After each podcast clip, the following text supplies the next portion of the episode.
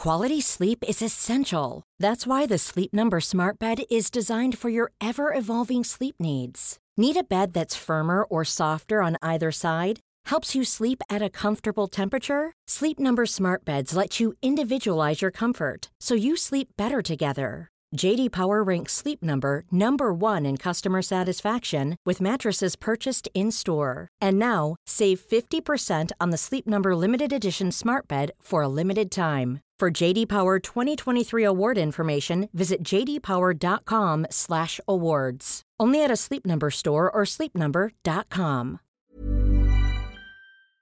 Allô Internet! Aujourd'hui, je vais parler de la mort de la petite Phoenix Sinclair, qui été une énorme tragédie et ça l'a mené à la plus grosse enquête publique dans toute l'histoire du Manitoba, qui est une province canadienne, concernant le système euh, de protection à l'enfance, donc le système qui est supposé euh, protéger les enfants. On a interrogé 126 témoins durant 11 mois d'audience et en tout l'enquête aura coûté plus de 10 millions de dollars. Donc on se demande vraiment comment le système a pu échouer euh, à Phoenix, comment on s'est rendu à sa mort. Et on peut voir vraiment toute l'escalade de la violence dans la vie de la petite Phoenix. C'est ce qu'on va voir aujourd'hui. Et euh, je vous avertis, la vidéo est vraiment faite différemment, comme on, a vraiment un historique, si je peux dire, de à partir de la naissance de Phoenix jusqu'à sa mort et euh, je vous dis des dates, des faits. Euh, je suis vraiment justement dans les faits et moins dans le raconter. Bref, on essaie quelque chose de nouveau. Et je veux dire un petit trigger warning. Je le dis toujours quand on parle de maltraitance d'enfants. Là, cette, vidéo est particulièrement troublante, particulièrement difficile. Donc voilà. Et sans plus attendre, lançons-nous dans l'histoire.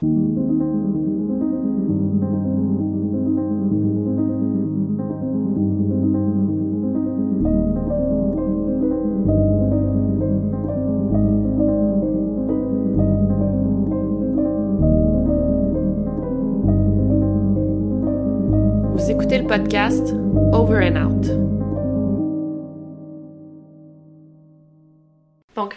Victoria Hope Sinclair est née le 23 avril 2000 dans la ville de Winnipeg, au Manitoba. Ses parents l'ont eu relativement jeune. Son père, Steve Sinclair, avait seulement 19 ans et sa mère, Samantha Keymatch, avait 18 ans. Les deux parents de Phoenix avaient eux-mêmes grandi si je peux me permettre, dans le système. Ils ont été promenés d'une famille d'accueil à une autre. Donc, il n'y avait pas du tout euh, confiance dans le système, dans le département de protection à la jeunesse. Euh, c'est comme ça qu'on appelle ça au Québec, donc la DPJ. Tout au long de ma vidéo, je vais appeler ça la DPJ, ça va être beaucoup plus simple. Donc, le département de protection à l'enfance, à la jeunesse. Donc, c'est comme un système gouvernemental qui est mis en place pour s'assurer que les enfants grandissent dans un milieu sain, une famille euh, qui va les protéger. Euh, donc, je pense que chaque pays a ça. Ici, c'est la DPJ. Tout au long de sa grossesse, Samantha a caché sa grossesse à ses proches. Puis, jusqu'à la naissance de Phoenix, les parents savaient pas vraiment ce qu'ils allaient faire avec elle. Ils savaient pas s'ils allaient la placer en adoption, ils savaient pas s'ils allaient la garder. Et quand elle est née, je pense qu'ils ont eu un, genre de, coup de cœur pour leur enfant, évidemment, donc ils ont décidé de la garder. Mais ils n'avaient pas du tout planifié son arrivée, ils n'avaient pas acheté de lit, ils n'avaient pas acheté de vêtements de bébé, ils n'avaient pas acheté de couches. Et ils n'étaient pas du tout préparés non plus à l'arrivée d'un enfant dans leur vie. Samantha avait déjà un fils, mais elle avait perdu sa garde et il avait lui aussi été placé dans une famille d'accueil et elle le voyait plus du tout. Donc à l'hôpital, les travailleurs sociaux ont évalué la situation afin de savoir si Samantha et Steve étaient prêts à être parents s'ils le désiraient. Et Samantha, tout au long des rencontres, elle ne semblait démontrer aucun intérêt envers son bébé ni envers le fait d'apprendre à être mère. Donc on lui donnait des conseils, on lui donnait des trucs, à comment changer une couche et ça l'intéressait pas du tout. Finalement, après quelques rencontres, on a jugé que Phoenix était mieux euh, d'être placée dans une famille d'accueil. Donc à peine âgée de quelques jours, quelques semaines, elle est entrée un peu dans le système et les parents de Phoenix ont donné leur consentement. Mais au moins, c'était juste temporaire, c'était en attendant que la petite famille, que les parents se préparent à son arrivée. Donc, il devait suivre des cours, euh, il devait lui acheter des vêtements, un lit, des couches, Et là, on allait réévaluer la situation pour intégrer la petite Phoenix dans son milieu familial auprès de ses parents biologiques. Donc, Phoenix a été placée dans un lieu temporaire du 3 mai jusqu'au mois d'août.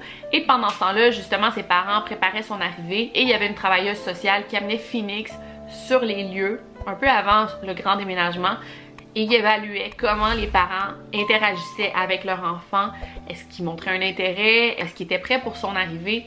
C'est un peu ce qu'on a évalué. Phoenix a réintégré son foyer en septembre et elle avait vraiment un développement normal. Je pense qu'à 5 mois, elle montrait des signes d'attachement vers ses parents. C'est ce que la travailleuse sociale a évalué. Fait que ça n'avait pas changé grand-chose.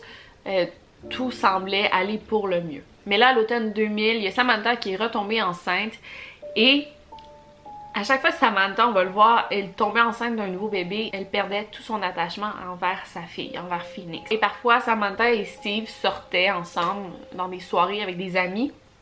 Et les gens leur demandaient, mais voyons, euh, Phoenix, c'est où? Euh, vous l'avez laissé avec qui? Ils disaient, ah, avec un voisin, avec des amis, avec nos parents. C'était jamais vraiment clair, fait qu'on sait pas, est-ce qu'il la laissait seule à peine âgée de 6 mois?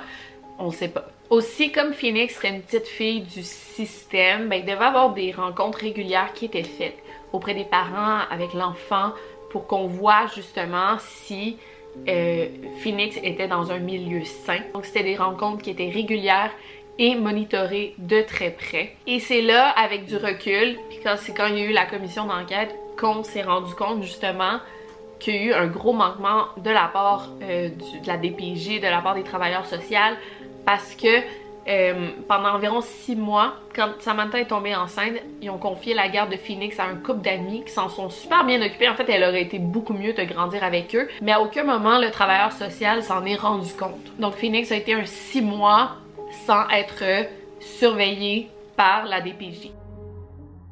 Le 18 juin 2001, il y a eu une plainte à la police pour violence euh, conjugale, violence domestique.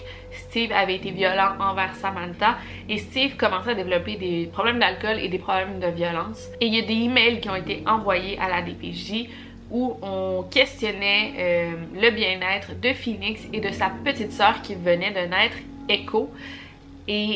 Plusieurs emails ont été envoyés à la DPJ et il n'y a rien qui a été fait. Il n'y a pas de visites qui ont été faites par rapport à ces emails. Et entre-temps, bon ben Samantha, elle est partie, elle a comme abandonné sa famille et Steve s'est ramassé tout seul à élever ses deux filles, donc Phoenix qui a à peine un an et Echo, un nouveau-né. Encore là, la DPJ aurait dû faire une visite s'assurer que les filles étaient entre bonnes mains. Steve venait d'avoir une plainte à la police pour violence. Apparemment qu'il avait un tempérament violent et avait des problèmes d'alcool, il n'y a pas de visites qui ont été faites.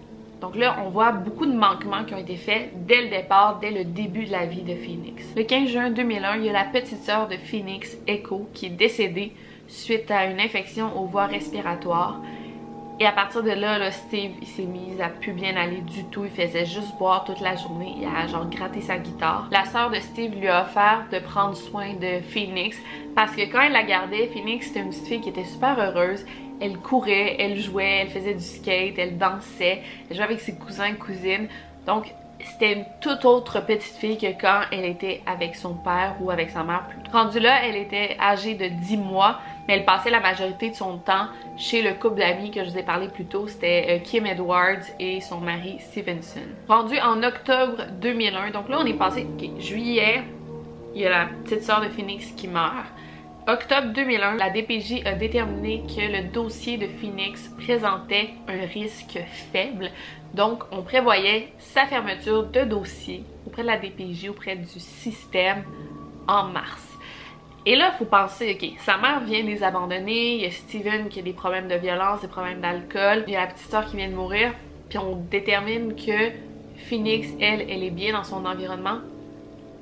Bref, encore là, on peut voir que ça a été super mal évalué tout ça. Donc là, Phoenix grandit chez le couple d'amis, surtout chez Kim Edwards. Elle a presque toujours sa garde, sauf quand elle va visiter son père une fois de temps en temps. Et là, le 26 février 2003, il y a le mari de Kim qui amène la petite à l'hôpital parce qu'elle a quelque chose dans le nez, donc euh, un objet, puis essayé d'y enlever avec des pinces, puis là, la petite Phoenix, elle pleurait, ça le faisait mal, donc il a décidé de l'amener à l'hôpital. Ils ont retiré comme un gros bout de styrofoam qui était là depuis quatre mois dans son nez. Évidemment, ça lui faisait mal, ça commençait à s'infecter. Et Kim et son mari, de manière indépendante, les deux, ils avaient déjà remarqué que la petite avait quelque chose de, pris dans le nez, genre un objet étranger. Puis il disait à Steve, hey, amène-la à la clinique, amène-la à l'hôpital, il y a quelque chose qui va pas, c'est pas normal, je pense que ça lui fait mal.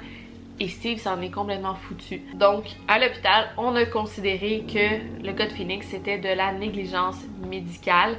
Et c'est pas, longtemps après, en juin 2003, qu'on a réouvert son dossier à la DPJ et c'est là que Kim Edwards est devenue son, sa tutrice, son tuteur temporaire. C'est vraiment après ça que tout a dégénéré, là, vous allez voir. Là, je sais que le format de la vidéo est assez différent, là, je vous ai énuméré des faits et c'est à partir de là que tout va commencer à vraiment mal aller pour la petite Phoenix. Donc, entre-temps, pendant qu'elle était partie, sa mère, la mère de Phoenix, Samantha, elle a rencontré un autre homme nommé Carl West McKay, euh, avec qui elle est en couple depuis deux ans. Et là, comme ça, Samantha décide qu'elle veut avoir la garde de sa fille Phoenix.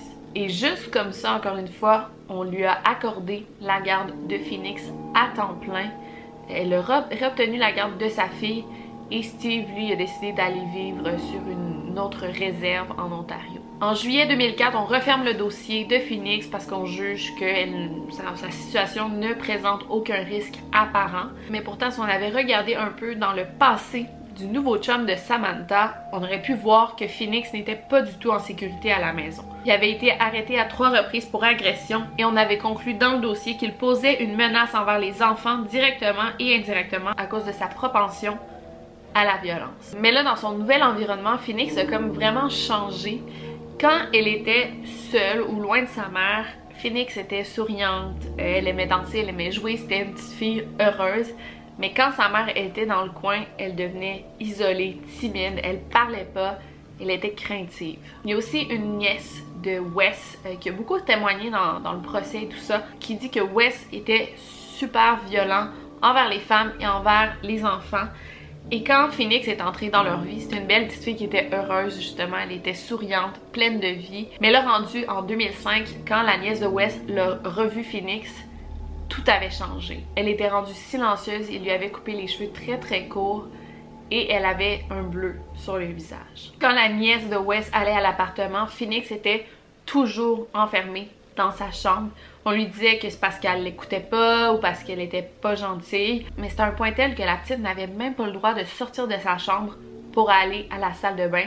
Donc elle urinait dans sa chambre. Il y a une autre fille de Wes, euh, donc plusieurs enfants, donc sa plus vieille, qui habitait aussi dans le bloc appartement et se rappelait que quand à chaque fois qu'elle voyait Phoenix, c'est comme si elle dépérissait à vue d'œil, elle maigrissait et elle avait des bleus partout sur son corps. Samantha est retombée enceinte et là c'est encore pire. À chaque fois qu'elle tombait enceinte, elle disait que c'était les hormones puis qu'elle faisait dégénérer un peu.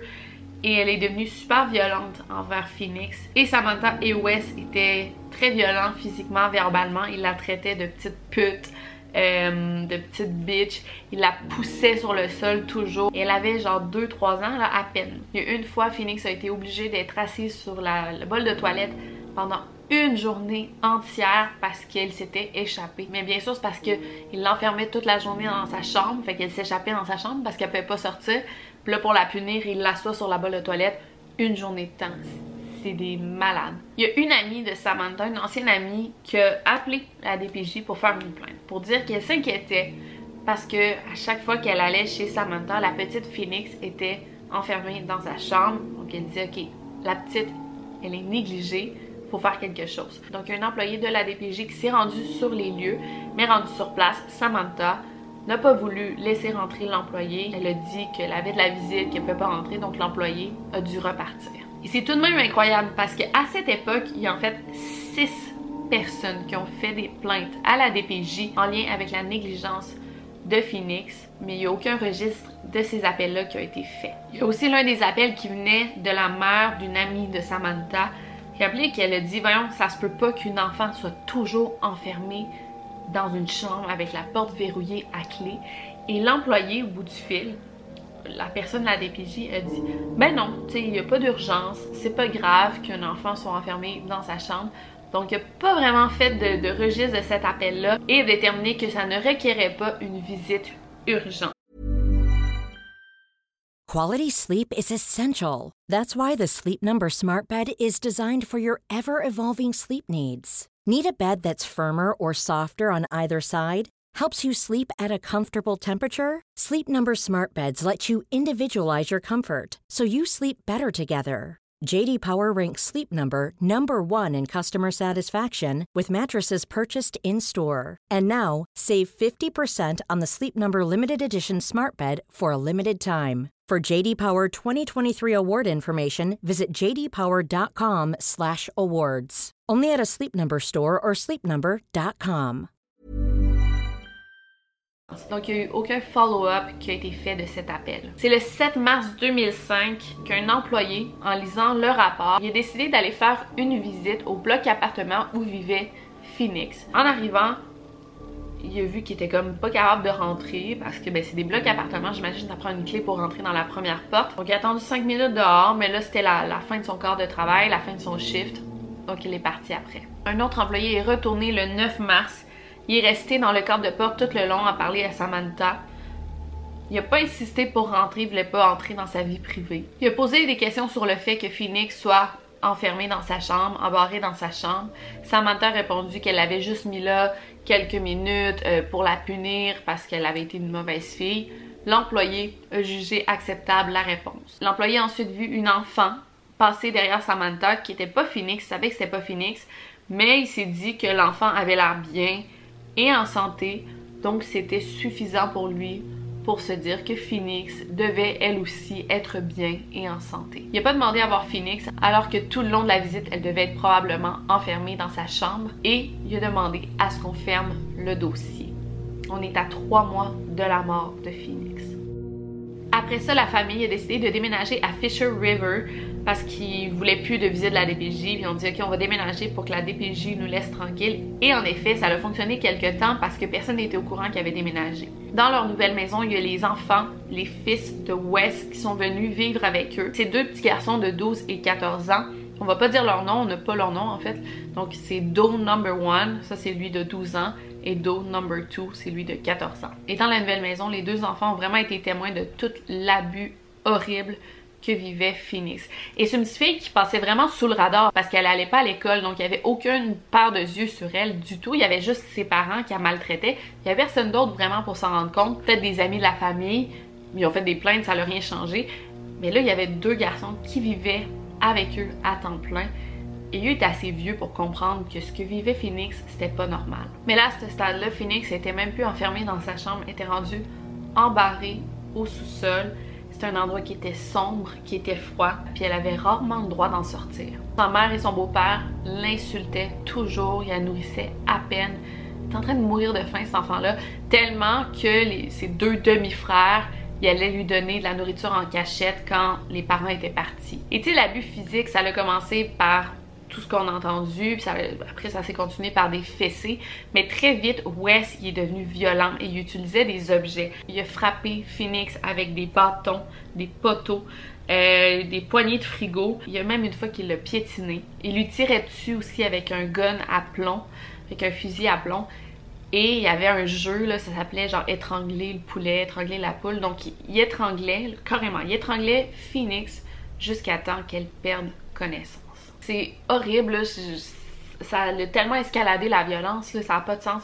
Il a frappé avec des coups de poing. Autant Samantha que West, sa propre mère. Et elle vomissait, la petite, elle vomissait parce qu'elle se faisait maltraiter, parce qu'elle mangeait pas. Elle vomissait, puis elle la forçait à manger son propre vomi. Et l'abus a tellement été intense que ça nous mène au 11 juin 2005, la journée où Phoenix a perdu la vie. Oh, attendez, laissez-moi rephraser tout ça. La journée où on a enlevé la vie de Phoenix. Donc cette journée-là, Wes a battu Phoenix pendant 15 à 20 minutes sans arrêt et Samantha est assise dans le haut des marches. Elle ne faisait que regarder. Quand Phoenix est morte, les parents ont quitté. Do, numéro 1, le petit frère de 12 ans, il est descendu pour voir si Phoenix était correct, puis il l'a touché, puis elle était déjà froide. Il a mis sa main près de sa bouche et il a réalisé qu'il ne respirait plus. Là, il a décidé d'appeler euh, son père. En fait, ses parents étaient partis chez le grand-père, donc il a appelé à la maison du grand-père, il a demandé à parler à son père, Puis là, il a dit Ok, le Phoenix respire plus, elle est froide. Les parents sont tout de suite rentrés à la maison. Do number one, le petit frère, il a amené Phoenix dans le bain, il a versé de l'eau dessus, de l'eau tiède pour essayer de la réveiller. Ça fonctionnait pas, elle était déjà morte.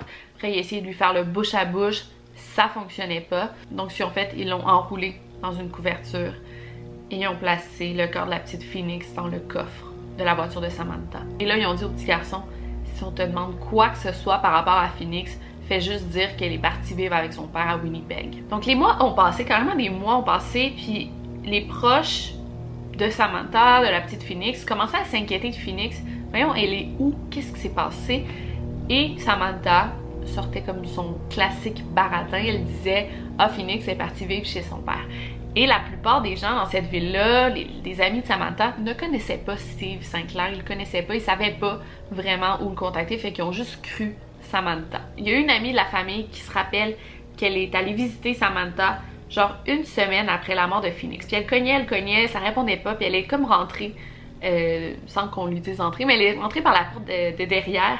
Et elle a tout de suite remarqué à l'intérieur de la maison, près de la porte de derrière, des gouttes de sang sur le sol et elle a vraiment eu un mauvais feeling. Samantha, elle était dans la maison, elle était devant l'ordi et elle pleurait. Normalement, Samantha était comme devant la télé, vachée, puis en pyjama, mais là, elle était juste devant l'ordi, puis elle était pas capable d'arrêter de pleurer. Quand l'amie lui a demandé où elle était, Phoenix, elle a dit elle est partie chez son père. Et là, cette amie-là, elle a juste quitté parce qu'elle savait qu'il y avait de quoi de bizarre qui s'était passé. Il y a la tante de Samantha aussi qui s'inquiétait énormément de la petite Phoenix elle lui demandait à chaque fois qu'elle la voyait, genre, elle est où Phoenix? Elle est où? Dis-moi, elle est où? Puis euh, Samantha disait toujours, elle est chez son père, mais elle savait que c'était pas vrai. Elle a même passé une journée au téléphone à faire des appels, à la chercher. Elle appelait la DPJ, elle appelait les écoles, elle appelait partout pour savoir elle était où. Incapable de la trouver. Le 28 février 2006, il y a Doe Number 2, donc le petit gars de 14 ans, le fils de Wesley, qui parlait à sa mère. Donc là, la mère avait réobtenu la garde de ses enfants et il a dit à sa mère que c'était son père qui avait tué la petite fille et il avait l'air d'avoir vraiment peur. Dès qu'ils sont rentrés, la femme a commencé à faire des appels. La même journée, la police s'est présentée chez elle et là, la femme, accompagnée de ses deux fils, ont donné toutes les informations qu'ils connaissaient. Comme par exemple, le, le plus jeune se rappelle que son père et Samantha s'étaient débarrassés du corps de Phoenix dans les bois. The death of a five-year-old Winnipeg girl, and tonight the family of Phoenix Sinclair. Phoenix Sinclair. Phoenix Sinclair. Une enquête a tout de suite été ouverte pour la disparition de la petite Phoenix Sinclair, et ça n'a pas été long que Wes et Samantha ont été arrêtés en lien avec sa disparition. Le 10 mars 2006, on a Wes qui a tout avoué, il a confessé le meurtre de Phoenix devant la caméra à la GRC. Tell me, explain to me how it happened. I can't remember. Try and remember for me, okay? She put her in the corner, and she, I don't know what the fucking, she came out of the corner. And then Phoenix? I, yeah. Yeah. And then I grabbed it, I threw her on, on, the, on the clothes. There was a bag of clothes I threw on there. And said, you know, listen to your mom, I said. So I, we went, we left. And then Daniel called me, she said that this little girl wasn't breathing anymore? Where'd you bury her? In the bush somewhere. Where? By the garbage dump. Il a dit que Phoenix faisait trop de bruit, fait qu'il l'aurait juste lancé dans une pile de vêtements, que Samantha était présente et que quand ils sont partis, elle était correcte, jusqu'à temps que son fils l'appelle pour lui dire que Phoenix ne respirait plus. Apparemment qu'en rentrant, ils ont tous essayé de lui faire le, le bouche à bouche, la réanimer. Ça fonctionnait pas. Donc, ils ont décidé de se débarrasser de son corps. Okay, so you went downstairs and she's laying on the floor. Um, how was she laying? She was laying on laying on her her back. Okay, did she have any clothes on? No? So when you guys went down there and you found her naked laying on her back, okay, and then that's when it got into where you, went to get garbage bags and you guys wrapped her, and we talked about that already. We talked about stuff like that already. Yeah. Yeah. Il l'aurait enveloppé dans du plastique et la nuit tombée, il l'aurait placé dans le coffre de la voiture. Il aurait ensuite conduit jusqu'au dépotoir et là, sur place, ils ont creusé un trou d'environ 30 cm. Ils l'ont enterré là. C'est dégueulasse comme témoignage, Puis le témoignage de sa mère est presque aussi pire. En fait, elle a mis l'accent sur le fait qu'elle elle était là pendant que Wes avait tué Phoenix, mais qu'elle n'était pas responsable, c'est qu'elle n'avait pas participé. Elle pense que Phoenix est morte après avoir été poussée par Wes parce qu'elle se rappelle qu'elle avait remarqué genre un petit trou euh, dans sa tête et il y avait genre un clou sur le mur. Euh, puis il y avait beaucoup de sang sur le sol. Fait qu'elle pense que c'est ça qui l'a achevé. Elle a aussi admis avoir battu Phoenix avec un bâton la nuit avant qu'elle meure. Elle disait aussi qu'elle avait étranglé quelquefois, qu'elle l'avait mis dans une cage au sous-sol parce que selon elle, elle était pas propre. Fait qu'elle faisait pipi, caca partout, fait c'était plus simple de la mettre dans une cage. C'est aussi une des raisons pour laquelle apparemment elle habillait rarement sa fille. Donc le 15 mars, Samantha et Wes ont été chargés pour le meurtre au premier degré de Phoenix Sinclair et ont été condamnés à la prison à vie sans possibilité de libération avant 25 ans. La GRC a vraiment cherché son corps pendant plusieurs jours et l'ont pas trouvé, mais grâce à l'aide du département d'anthropologie de l'université de Winnipeg, euh, ils ont prélevé comme un échantillon de la terre euh, dans le dépotoir. Ils ont fait une analyse sur cet échantillon en question et ils ont déterminé que l'échantillon contenait des ossements et de la chair humaine. Ils ont pu faire une analyse ADN sur la Terre et on, a pu euh, prouver que les, fragments d'ossements et de chair humaine appartenaient à Phoenix. Fait que c'est assez en fait comme preuve pour appuyer la confession. Et après ça, il y a une grosse, grosse enquête justement qui a été faite, à savoir pourquoi depuis sa naissance jusqu'à sa mort, elle a pu être maltraitée de la sorte, elle a pu être assassinée de la sorte, tout en étant suivie par la DPJ. La commission d'enquête a commencé en novembre 2012 et comme je l'ai dit, ce fut l'enquête la plus dispendieuse dans la province du Manitoba. Ça a coûté entre 10 millions et 14 millions de dollars, ce qui est quand même très cher. Le commissaire a fait 62 recommandations pour améliorer le système de protection à l'enfance et que c'était urgent de modifier des problèmes qui sont jugés comme ancrés profondément dans le système. Donc on parle de manque de main-d'œuvre, manque de formation probablement, manque de budget, ça, ça doit être un, gros problème. Tu sais, oui, c'est beaucoup de problèmes, tout ça, mais il y a quand même le système qui a profondément échoué de protéger la petite Phoenix Sinclair. Et c'est fou que tout ça se soit passé sous les yeux de professionnels. Donc euh, voilà pour cette histoire. Euh, ça nous fait réaliser un peu à quel point il y a des horreurs qui se passent dans le monde, mais à quel point des fois c'est proche de chez nous. Puis il faut justement, là, je vais le dire encore, garder l'œil ouvert sur nos voisins, des amis de la famille. Tu sais, des fois si on a des doutes, c'est bon d'appeler. Puis au pire, ils vont aller faire une petite visite, ils vont juger que c'est correct. Mais des situations comme ça, comme la petite fille de Granby, comme Aurore, bref, des situations comme ça, faut plus que ça arrive. Puis il y en a beaucoup trop des histoires d'enfants martyrs, c'est dégueulasse. Fait que sinon, ben, sur cette note, euh, c'était Victoria Charlton. N'oubliez pas de garder le vert. Over and out.